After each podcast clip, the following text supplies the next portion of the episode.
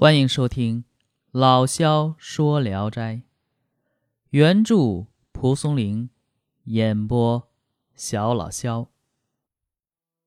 今天讲的这一篇，名字叫《赵成虎》。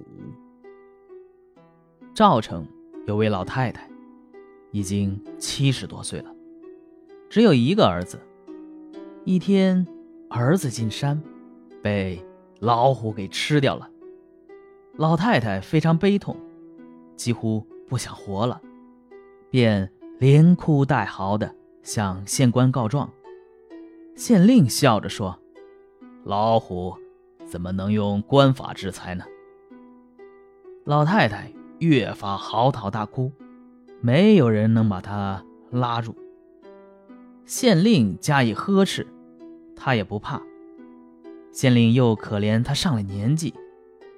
不忍心对他大发脾气，便答应为他捉虎。老太太伏地不起，一定要等捉虎的公文下达才肯离去。县令无可奈何，便问各个差役，谁能前去捉虎。一名叫李能的差役，喝得大醉，这个时候走到县令座前说：“我能。”便领了公文退下，老太太这才离去。李能酒醒以后就后悔了，但还以为县令只是摆摆样子，姑且摆脱老太太的纠缠，所以也没太在意。到期复命，把文书交回，县令怒气冲冲地说：“你本来说能捉虎，怎容反悔？”李能非常为难。请求行文召集猎户服役，县令依言而行。李能把众猎户召集起来，日夜潜伏在山谷里，希望捉到一只老虎，或许便可以交差。可是过了一个多月，也没有捉到，挨了好几百板子，冤苦无处可诉。李能便前往东郊山神庙。跪下祷告，痛哭失声。一会儿，一只老虎从外面走进来，李能惊愕万分，怕被吃掉。老虎走进庙来，根本不看别处，蹲在大门里面。李能祷告说：“呃，如果你吃了老太太的儿子，就低下头来让我绑上。”说着，便拿出绳索。系住虎颈，老虎呢则俯首贴耳让他绑。李能把虎牵到下崖，县令问虎说：“老太太的儿子是你吃的吗？”虎点点头。县令说：“杀人应该处死，是自古就有的法律。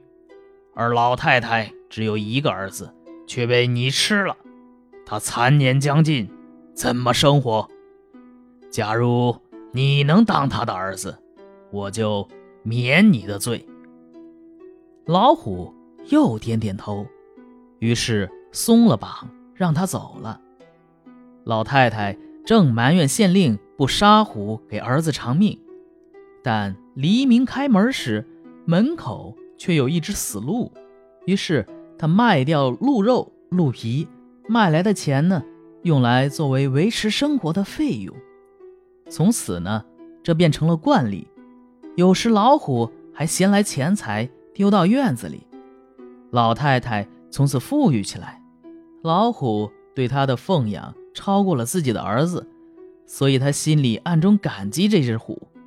虎来时，经常趴在屋檐下，整天不走，但是人畜相安，互不猜忌。几年后，老太太死了，虎来到堂前吼叫施哀。老太太平时的积蓄用来料理丧葬之事绰绰有余，族人便一起把她埋葬了。坟刚堆好时，老虎又骤然跑来，吓得宾客一逃而光。老虎直接来到坟前，发出如雷的哀嚎，过了一阵子才离去。因为此事，本地人在东郊建了一座义虎祠，至今还在。好，这个故事讲完了啊。这是一篇中国式的民间童话啊。吃了人的老虎被惩罚啊，补偿自己的罪责，为受害者的母亲啊尽人子之责。由于老虎对于赵成玉，也就是赵成的那个老婆，生而能养，死且惊哀，于是呢，当地人给老虎立了义虎祠。清代王渔洋。读完此篇，说：“人云，王于一所记孝义之虎，与所记赣州梁父里郭氏一虎，及此而三，何于兔之多贤哉？”不过呢，在我们现在人看来啊，作为童话，这个情节的荒诞可以一笑置之。老虎吃人，它本来就是动物的本性啊，无关乎于道德啊，就是它吃人。这不算不道德，他他孝敬人，他也不算说有意义，啊，他就是一个动物。嗯，县官的处置呢，啊，说可能是认为如果杀掉老虎只是突然的为这个赵成玉报仇，无法解决这个赵成玉的生活问题，所以呢，不如让老虎带其子尽孝，还显得更实惠一些。但有个问题，作者忽略了呀，这老虎。可是吃了赵成玉的儿子呀！啊，你吃了人家儿子，说我我替他尽孝，这个在情感上，难道赵成玉说欲悲痛饥不欲活，他难道不是说因为失去儿子，而是因为失去了供养的缘故吗？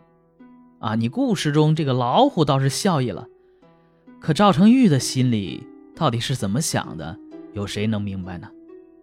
他在道德上又被置于何地呢？他到底是要怎么做才好呢？好，我是肖老肖，今天这一篇就讲完了，咱们明天接着聊。